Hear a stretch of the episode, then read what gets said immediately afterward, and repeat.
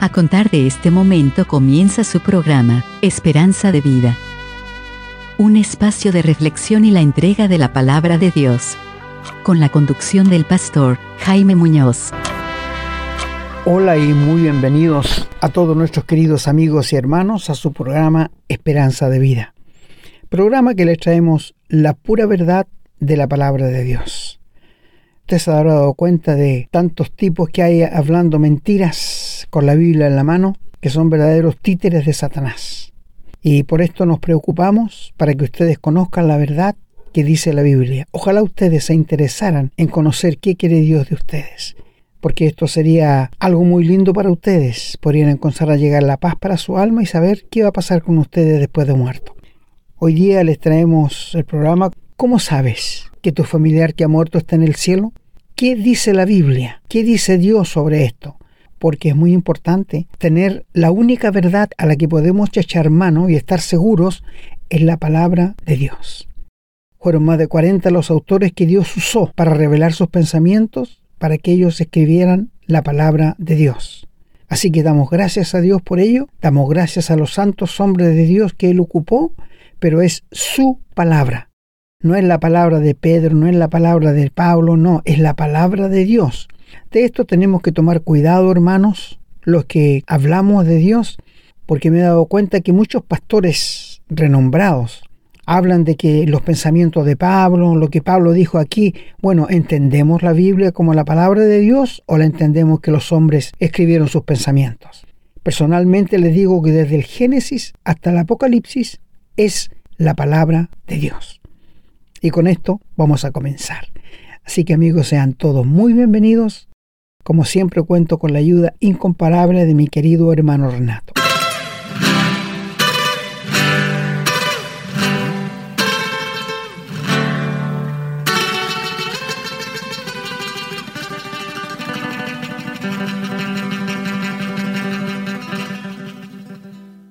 Hola hermanos, un gusto de saludarlos y compartir con ustedes este nuevo programa que está muy interesante por el tema que trajo mi hermano para el día de hoy. Bueno, yo quiero invitarlos a la lectura bíblica, que me acompañen, ojalá tengan sus Biblias a mano. No tenemos mucha lectura hoy día, pero la lectura bíblica siempre es importante. Así es que si tiene la Biblia, acompáñenos y si tiene lápiz y papel para tomar nota, no solo de la lectura bíblica, sino de todas las cosas que vamos a aprender juntos hoy con nuestro hermano, para que usted pueda repasarlas, para que pueda mirar sus notas después o si queda con alguna duda para que pueda escribirnos y consultarnos. Así es que, dicho esto, los invito a abrir sus Biblias en el Antiguo Testamento, en el segundo libro de Samuel, capítulo 12, los versículos 13 hasta el 15. Dicen, Entonces dijo David a Natán, pequé contra Jehová. Y Natán dijo a David, también Jehová ha remitido tu pecado, no morirás.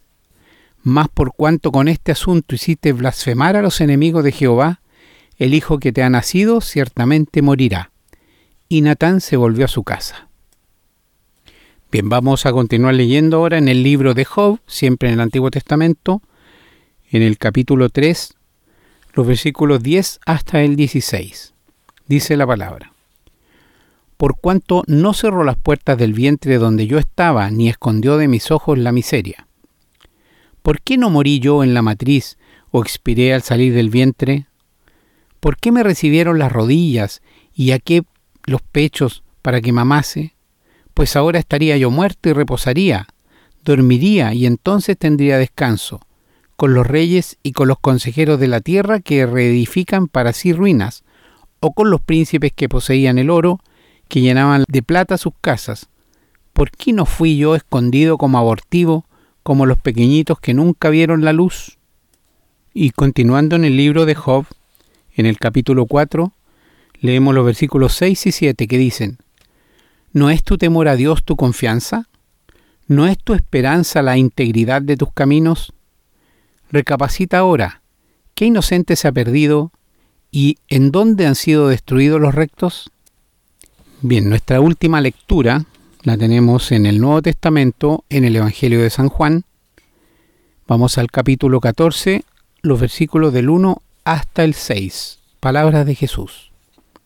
Dice el Señor, No se turbe vuestro corazón. Creéis en Dios, creed también en mí.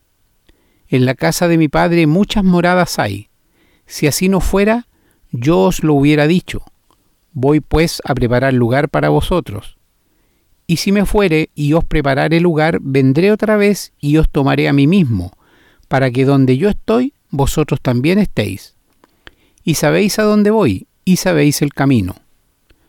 Le dijo Tomás, Señor, no sabemos a dónde vas, ¿cómo pues podemos saber el camino? Jesús le dijo, Yo soy el camino y la verdad y la vida. Nadie viene al Padre sino por mí. Amén, hermanos. Damos gracias al Señor por su palabra. Oramos pidiendo que la bendiga para que podamos comprenderla, entenderla, ponerla en nuestros corazones y ponerla también en práctica en nuestras vidas.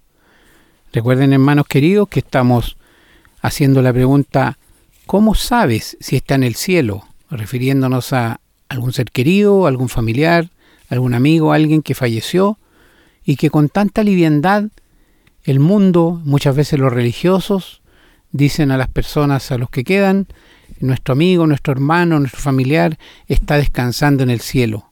La pregunta es, ¿en qué nos basamos para eso? ¿En qué te basas tú para tener la seguridad que vas a ir al cielo? ¿En qué se basa el mundo cuando manda a la gente al cielo? Hay que tener cuidado y hay que conocer la palabra de Dios. Por eso, sigue acompañándonos, quédate con nosotros, porque vamos a ir ahora a una breve pausa para regresar con el desarrollo del tema de hoy. Estamos presentando su programa, Esperanza de Vida. Les recordamos que pueden escribirnos a la casilla de correo electrónico, contacto arroba esperanzadevida.cl. Nos gusta mucho recibir su correspondencia y nos comprometemos a responderla lo antes posible. También les recordamos que pueden encontrar estos programas en Facebook y, en formato de podcast, en las plataformas Spotify y Google Podcast. Siempre bajo el nombre Esperanza de Vida. No olviden que pueden compartirlos y copiarlos libremente por cuanto la autoría le corresponde a nuestro Señor Jesucristo, a quien damos todo el honor y la gloria y agradecemos la oportunidad de servirle de esta manera.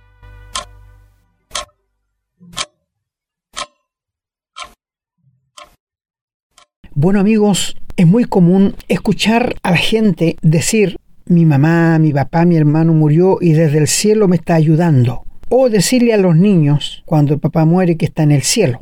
Eso se ha ido pasando de generación a generación sin escudriñar qué dice Dios, porque Él tiene la, primera y la última palabra. Y lo que Él dice en la palabra, así es. No importa que los hombres hablen y discurran sobre ciencia, sobre lo que quieran, Dios siempre va a tener la razón. Pero es muy común, ¿no es cierto? No sé si algunos de nuestros queridos amigos que escuchan este programa habrán perdido algún ser querido y, bueno, está en el cielo. Pero, pero ¿cómo sabe? ¿Cómo sabemos que las personas van al cielo o al infierno? ¿Quién tiene la última palabra? Dios, nadie más. Temo de que muchos tienen en el fondo de su corazón el deseo de ir al cielo, ¿verdad? Hoy en la mañana conversé con una señorita, una enfermera, y le pregunté si acaso ella era cristiana. Lo primero que me dijo, sí, soy cristiana. A lo que yo le dije, o sea, ¿usted tiene al Señor Jesús en el corazón? No, me dijo, yo creo en Dios y en la Virgen.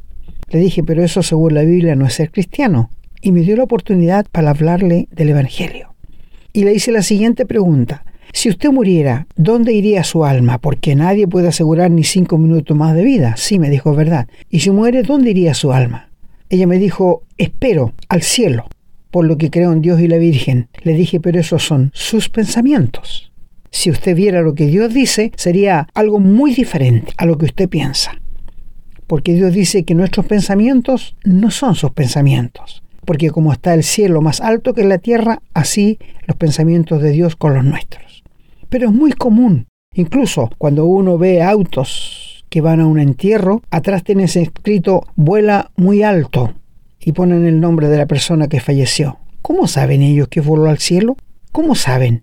¿Es por la tradición que se va pasando de generación a generación? Esto es. Pero esto no es lo que dice Dios. Qué importante es que cada uno de nosotros sepamos dónde están nuestros seres queridos que han muerto. ¿En el cielo o en el infierno? Porque hay dos lugares, no hay tres. No existe un tal purgatorio como nuestros amigos católicos lo han inventado. No existe un tercer lugar. Te digo, desgraciadamente, mientras tengas vida, tienes esperanza, pero una vez que te mueres, no podemos hacer nada más por ti, nadie puede hacer nada por ti. Por eso la Biblia declara que más vale perro vivo que león muerto. Claro, por supuesto que sí. Más vale tener la vida y saber qué va a pasar conmigo una vez que me muera. La religión ha embaucado muchas almas, millones de almas, haciéndoles creer que después de la muerte Dios va a decidir su destino. Esto es un error satánico, amigo. Una vez que tú te mueres, no podemos hacer nada más por ti, ni ruegos, ni rezos, ni misas, ni penitencia, nada, nada. Te vas al lugar que tú escogiste mientras estabas en este mundo. ¿Es grave? Sí. Por esto es que Dios dice, si oyereis hoy su voz, no endurezcáis vuestros corazones. Por esto Dios dice así, porque el asunto de que si no sabes qué va a pasar con tu alma es urgente. Sí, mucho más grave que el médico te dijera que tienes cáncer. Mira, te voy a poner un caso. ¿Qué si una persona va al médico porque le duele el estómago y el médico le dice, siento decirle que usted tiene cáncer? La palabra cáncer mata a las personas en vida. Lo primero que se muere de la persona que tiene cáncer es el cerebro. Eh, es un golpe muy fuerte y que el doctor le dijera, mira, tiene cáncer, pero te voy a dar estas pastillas que si las empiezas a tomar inmediatamente cuando llegues a casa, te vas a recuperar. Tú le das las gracias al médico y te vas para la casa. Tirarías tú las pastillas por ahí y dirías, eh, no, no creo, el doctor no le, le dio mucho color, voy a dejar las pastillas ahí al lado, no voy a tomar nada. ¿Lo harías? ¿No es verdad que no? Comenzarías el tratamiento inmediatamente, porque tú no quieres, nadie quiere morir. Nadie quiere morir. Nos aferramos a la vida. Y esto es tan normal. Por eso cuesta tanto a veces personas que mueran. Siento mucha simpatía por aquellas personas que les cuesta morir. Sufren mucho. Dios tiene mucho amor, tiene una largura de ánimo para aguantar las ofensas de los seres humanos.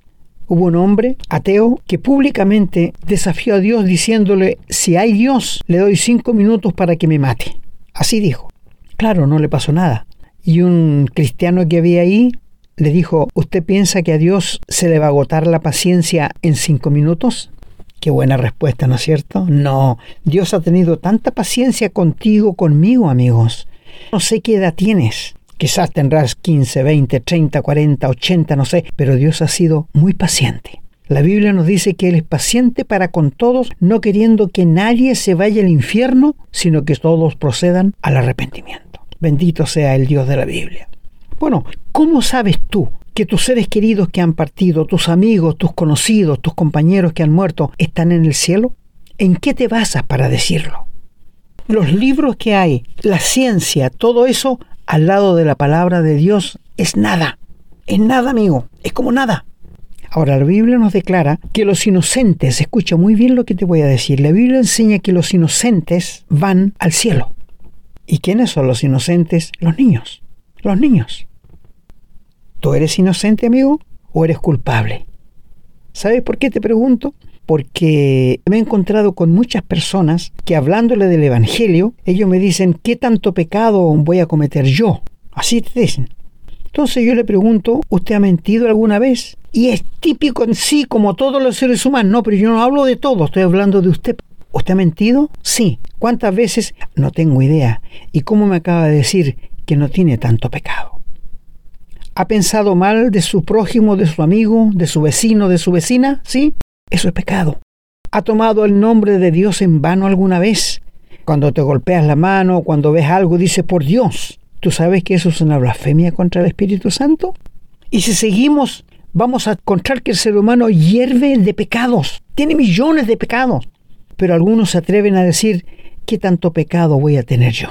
¿Qué tanto pecado? Porque el ser humano piensa que matar a otra persona es un pecado. Al saltar un banco es un pecado. Mi amigo, esos son pecados como todos los demás, como mentir, como robar, como hacer cualquier maldad. ¿Qué de los pecados morales? Yo sé que hay hombres y mujeres cargando con una conciencia acusadora de pecados morales. y no hayas cómo deshacerte de ellos. Tengo buenas noticias para ti. Dios está dispuesto a borrar todo lo malo que has hecho y darte una hoja en blanco. Si tú le entregas tu vida a Él y reconoces que cuando Cristo murió en la cruz, murió por tus pecados, fue sepultado y al tercer día se levantó de los muertos. Hay seres humanos que han cometido crímenes y han quedado impunes por la ley, pero ellos no viven tranquilos. La conciencia que Dios nos ha dado los persigue. La Biblia dice que huyen sin que nadie los persiga. Es porque cargan con un tremendo peso de pecado. Y mientras el ser humano no se sienta agobiado, cansado por el pecado, no va a buscar ayuda en Dios, no va a buscar socorro de lo alto. No eres un ser inocente. Y si tú te mueres hoy día sin Cristo, amigo, te vas a ir al infierno. No lo digo yo, lo dice la palabra de Dios. La Biblia declara, está establecido para los hombres y mujeres que mueran una sola vez y después el juicio. No hay tres lugares, son dos. O es el cielo o es el infierno. Y cuando tú te mueras, vas a experimentarlo. Si rechazaste a Cristo, vas a despertar el infierno. Pero si aceptaste al Señor Jesús en el corazón, vas a ir directo al cielo porque Cristo, al morir en la cruz, nos abrió un camino vivo y nuevo hasta donde está el Padre. ¿Te das cuenta, querido amigo? ¿Eres inocente? No, ¿no es cierto? No, somos culpables. Se me ha preguntado muchas veces, amigo, ¿a qué edad Dios comienza a tomar cuenta de los seres humanos? Es muy difícil decir una edad. Tú ves que las guaguitas de 3, 4, 5 años andan desnudo y no se llama la atención, no se miran porque son inocentes. ¿No es verdad? Sí, hay una inocencia que ellos tienen. ¿Y a qué edad Dios comienza a tomar cuenta de los niños? Mira, a la edad que despiertan a saber lo que es bueno y malo. Allí Dios comienza a tomar cuenta de sus actos, no antes. Los niños que han muerto inocentes están todos en el cielo no con alitas, por cierto, como lo pintan en las tarjetas. No, están en el cielo, porque la muerte de Cristo alcanza para ellos. Dios no es injusto para condenar a los inocentes, pero es justo para condenar a los culpables. Te pregunto, ¿eres inocente o eres culpable frente a Dios? Te lo dejo en tu pensamiento para que te des cuenta que Dios solamente quiere el bien para el ser humano. Pero éste no quiere nada con Dios, le rehuye. Cualquier cosa que tú le hables de Dios a la gente, no quiere aceptarlo. ¿No es verdad? No sé si hablo a personas que están en esa condición. Amigo, escúchame, no te hemos hablado de religión, porque la religión es la perdición de los seres humanos. Yo creo que la religión es lo que ha llevado más gente al infierno, porque la religión te lleva engañado a donde tú no sabes dónde vas a ir. Pregúntale a tu pastor cuando tú mueras dónde va a ir tu alma porque tú tienes una alma e-, eterna como la tengo yo, como la tenemos todos los seres humanos, porque estamos hechos a imagen y semejanza de Dios y tenemos un alma eterna. Pregúntale a tu pastor, pregúntale al sacerdote, ¿dónde va a ir tu alma si tú te mueres hoy? Que no te salga con el purgatorio y si has hecho cosas buenas, ¿sabes por qué? Porque por muchas cosas buenas que has hecho, el gran problema del ser humano es el pecado. Y mientras tu pecado no esté borrado por la sangre que el Señor derramó en la cruz del Calvario, no vas a ir al cielo. Te lo digo con la Biblia en la mano. No hay seres inocentes mayores de edad. No hay nadie inocente. No. Todos somos culpables frente a Dios.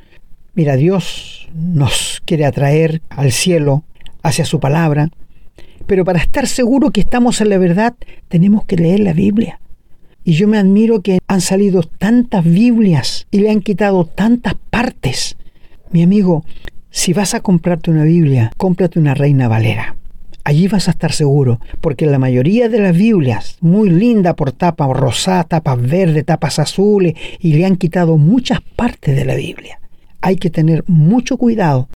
Siempre les recomendamos a nuestros amigos que si van a comprar una Biblia o van a bajar una Biblia al celular, que sea la Reina Valera es la mejor traducción que tenemos.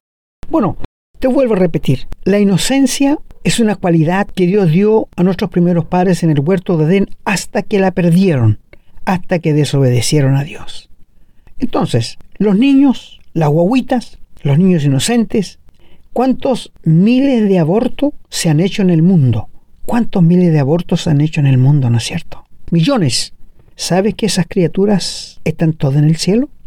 Si tu padre ha perdido a tu agüita, a tu hijo, en el vientre de tu esposa por algo, por algo, está en el cielo. O si tú perdiste un niño de 2, 3, 7, 6 años, te aseguro que ellos están en el cielo, te lo aseguro con la palabra de Dios en la mano. Y si tú quieres verlo, tendrás que someterte a la palabra de Dios. Tendrás que confiar, tener un contacto personal con el Señor Jesús. Declararle que eres pecador y que crees que cuando Cristo murió en la cruz pagó tus pecados y los míos. Abrirle tu corazón y de corazón invitarle que venga a tu vida. Y que te quiero decir que le vas a ver en el cielo. Sí. Fíjate que cuando leí la historia de Herodes el tetarca, cuando fueron los reyes magos y lo llamaron, y fue, lo llamó el rey Herodes a preguntarle a quién buscaban, y dijeron, buscamos al rey. Cuando le dijo esta palabra, el hombre pecador, cruel, se sintió casi ofendido y les dijo, cuando lo encuentren, díganme dónde está para ir y adorarle, con la maldad y la astucia. Bueno, estaba guiado por Satanás. Satanás siempre quiso destruir al Señor Jesús. Y ellos fueron, encontraron donde estaba el Señor Jesús en aquel pesebre en Belén, y se volvieron por otro lado y no volvieron a avisarle a Herodes cuando fueron los, los, magos, tendría como un año y medio más o menos el Señor Jesús que había nacido. Y este hombre, movido por el diablo, mandó matar todos los niños menores de dos años. Y yo pensé la primera vez por qué Dios lo permitió. Y después me consolé pensando que todos esos niños están en el cielo. Todos esos niñitos están en el cielo gozando de la presencia de Dios. Maravilloso, maravilloso. Así la palabra de Dios nos anima. Los seres inocentes van al cielo. ¿Cómo lo sabemos? Porque la Biblia lo dice. Mira, la primera parte que leyó nuestro querido hermano es sobre la historia de David y Bepsabé.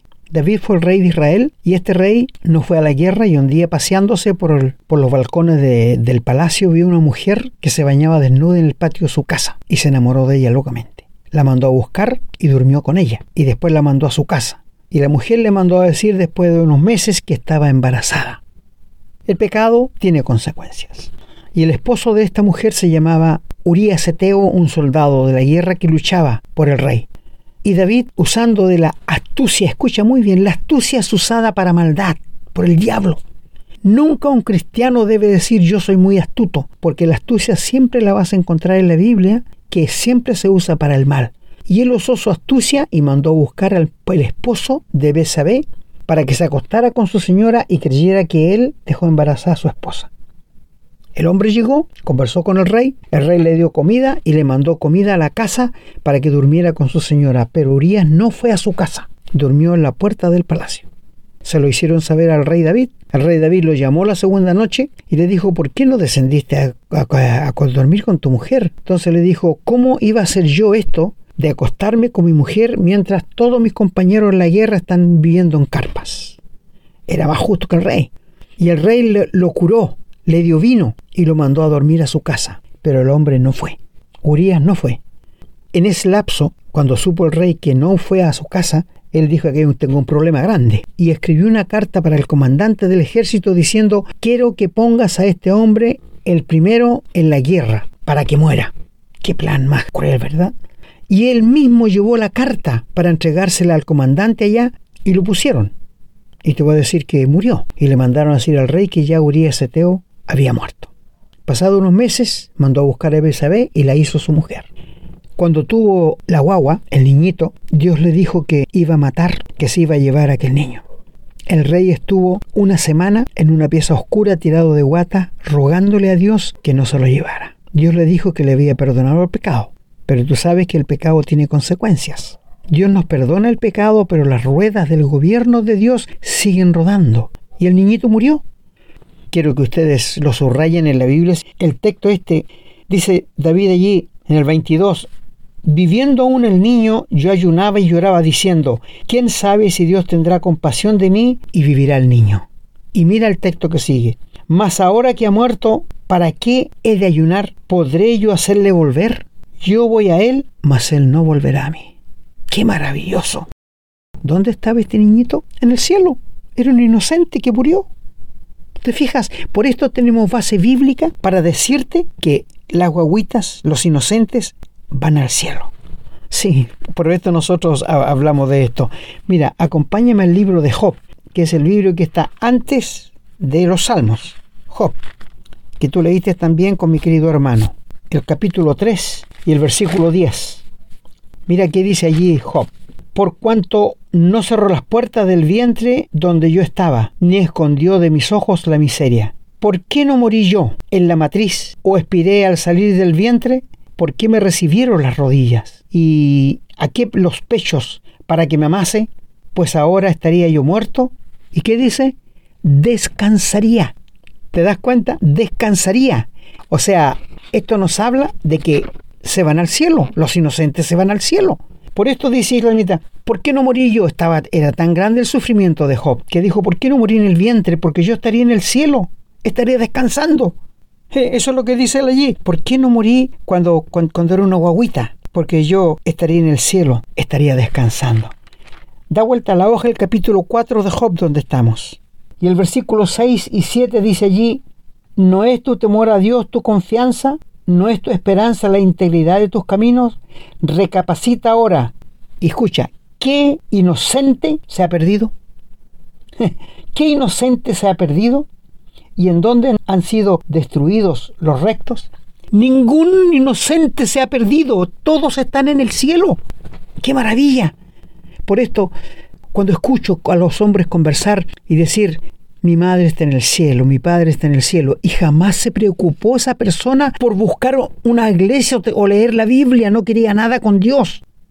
Mi amigo, no te engañes, no permitas que el diablo te engañe. Aquí te hablamos la verdad de la Biblia a ti. Entonces, si alguien dice, no, yo sé que mi papá, mi mamá no están en el cielo, ¿y cómo lo sabes? ¿Quién te lo asegura? ¿Quién te lo asegura? Recuerdo, un compañero de trabajo invitó a un predicador, un hermano, que trabajaba con él en la oficina, al velorio. Y el compañero sabía que el hermano predicaba. Él no conocía a la señora, solo conocía al hijo. Y al llegar allá, le dice el hijo, ¿podría usted hablar algunas palabras, por favor? Y él le dice, ¿te puedo hacer una pregunta primero? Sí. ¿Tu mamá asistió alguna vez a alguna iglesia? No, le dijo él nunca. ¿Y tú crees que ella está en el cielo? Sí, porque ella era muy buena, le daba pan a la gente pobre, ayudaba al que podía, hacía muchas cosas. A lo que el hermano le dijo, pero eso no te da ninguna seguridad que tu madre esté en el cielo. Y es la pura verdad.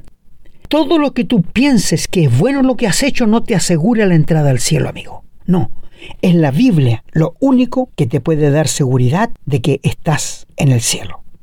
Mira, cuando nosotros hablamos de lo que la Biblia dice, hablamos de realidades.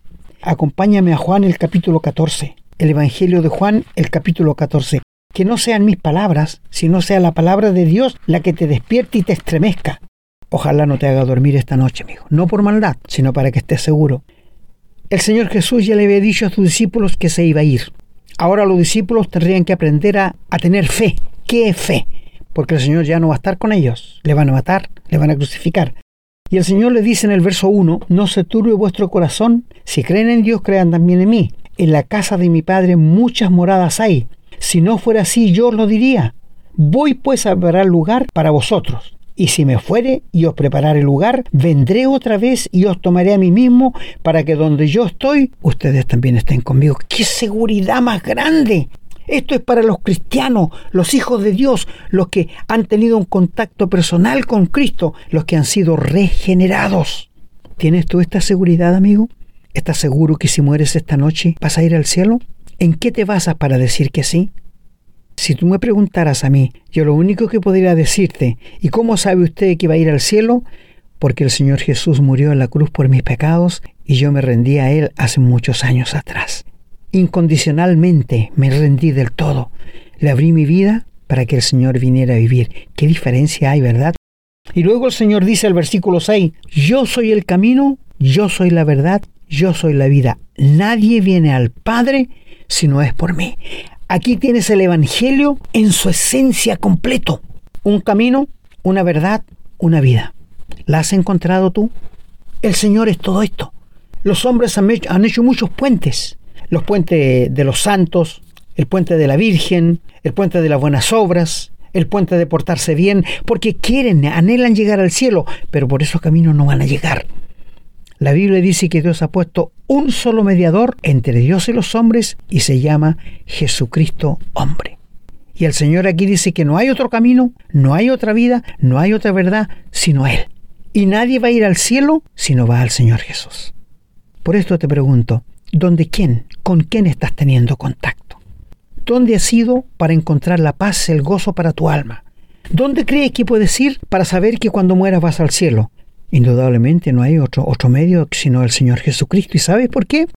Porque Él murió por tus pecados. No fue la Virgen, no fue San Pedro, San Pablo, no fueron ellos. Él murió por tus pecados, no otro. Y Él es el único que te puede salvar, perdonar y darte la vida eterna. Tú no eres inocente. Tus hijos menores de edad, agüita, sí, pero tú no eres inocente. El mundo está lleno de maldad y de pecado. Hermanos me escriben y me dicen que están admirados de toda la maldad, como está subiendo cada día más. ¿Sabe qué les digo yo? Creo que vamos a ver cosas peores que las que estamos viendo, antes que el Señor venga a buscarnos. Porque esto la Biblia lo declara. Y el Señor Jesús está pronto a venir a buscarnos. Si Él viniera hoy, ¿tú te irías con Él? Si me dices que sí, yo te pregunto, ¿en qué te basas para decir que sí? Cuando tú no eres un inocente, ¿En qué te basas para decir que sí? No es que soy bautizado, eso no es ningún fundamento, amigo. No es que pertenezco a una iglesia, eso no es ningún fundamento para que tú vayas al cielo. El único fundamento es si tienes al Señor Jesús en tu corazón. Cuando le preguntaron al apóstol Pablo sobre su verdad, anótala por ahí, Gálatas 2.20, dice lo siguiente, con Cristo estoy juntamente crucificado y ya no vivo yo, mas vive Cristo en mí, y lo que ahora vivo en la carne lo vivo en la fe del Hijo de Dios, el cual me amó a mí y se entregó a sí mismo por mí. Yo sé que si muero esta noche iré al cielo porque Cristo murió por mis pecados. No tengo otra cosa. ¿Y tú? ¿Dónde vas a ir si mueres esta noche? No eres inocente. Los niños sí, pero tú no. Piénsalo y ojalá te rindas al Señor de corazón.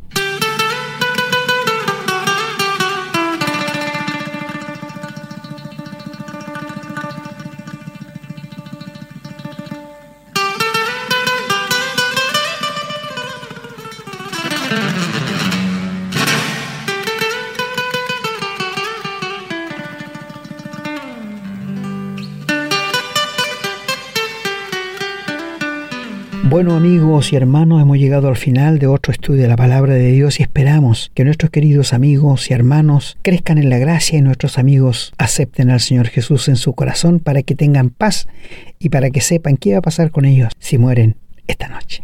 El Señor bendiga su palabra. Yo me despido también hermanos, muy contento de haber podido traer un tema interesante, un tema en el cual hay tanto horror, tanta gente equivocada, algunas equivocadas por ignorancia, algunas equivocadas por la comodidad, por la flojera, no quieren leer, solamente escuchar lo que alguien les dice, y algunas malintencionadas también que sabiendo que están enseñando mal, sabiendo que están engañando a las personas, siguen haciéndolo cada día. Bueno, la palabra de Dios dice que, que ellos van a tener mayor condenación. Amigos, hermanos queridos, los invitamos a que si tienen alguna duda, si algo no han entendido o por el motivo que sea, si quieren que desarrollemos algún tema en particular, nos escriban a la casilla de correo que ya dimos, que yo repito, contacto arroba esperanzadevida.cl y con mucho gusto estaremos respondiendo sus correos. Oramos por ustedes para que el Señor los bendiga a cada uno, a sus hogares, a sus familias, a sus trabajos, porque estamos viviendo en épocas tan difíciles en el mundo entero, donde la maldad está reinando, y la verdad es que a momentos pareciera ser angustiante, pero también esto nos dice algo, que queda poco tiempo para que el Señor venga. Si usted es un estudioso de la Biblia, si usted conoce la palabra de Dios, se va a dar cuenta que todo esto que está ocurriendo está anunciado. Vamos a ver cosas peores aún hasta que el Señor venga. Cuando el Señor venga, se va a llevar a su iglesia y todo el resto se va a quedar aquí. Por eso es un momento muy importante, es un momento muy especial y muy particular en que debemos estar muy seguros de nuestra salvación. Cuidado con aquellos que están solamente convencidos y que creen que son salvos. Háganse un examen, una introspección sincera y vean si realmente han entregado su vida al Señor. Bien, me despido orando por ustedes, como dije, para que el Señor los bendiga y también les pedimos que oren por nosotros para que podamos continuar con este ministerio. Será hasta el próximo programa si Dios así lo permite. Hemos presentado su programa, Esperanza de Vida un espacio de reflexión y enseñanza para la vida cristiana. Nos gustaría volver a contar con su sintonía.